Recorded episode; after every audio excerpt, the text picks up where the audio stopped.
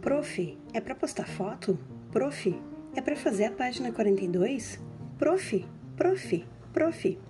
Se você, criaturinha da turma 15G, está cheio de dúvidas, quem poderá te defender?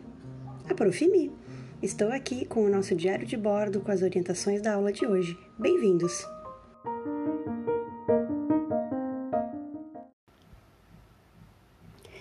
Vamos começar situando vocês sobre as atividades de matemática.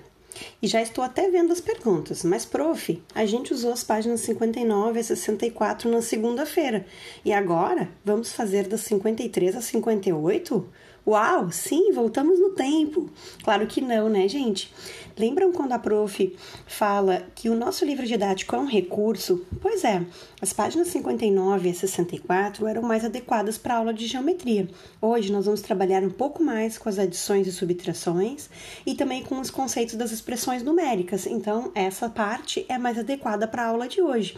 Ah, o nosso livro didático não é uma lei, a gente usa de acordo com o que é mais adequado porque nós precisamos precisamos. Observem que nas páginas 53, 54, 55 e 56 vocês devem escrever as expressões numéricas correspondentes para resolver as atividades. Então, não basta só fazer os cálculos, tem que montar a expressão numérica correspondente. Não esqueçam de marcar a atividade como concluída no Google Classroom. E super importante, nessa matéria não precisa postar foto da apostila. Enfim, criaturinhas, em matemática por hoje é só. Em geografia, nós vamos retomar as três questões do simulado. Para isso, vocês vão acessar o HyperDocs anexo. Lembrem, tem uma cópia para cada aluno. Então, vocês devem editar esse documento diretamente no Google Sala de Aula, certo? Vocês devem observar que a coluna central é para vocês desenvolverem as respostas das perguntas da coluna da esquerda. Devem responder todas as três perguntas.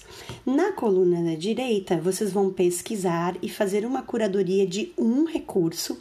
Pode ser imagem ou vídeo de apenas uma das perguntas.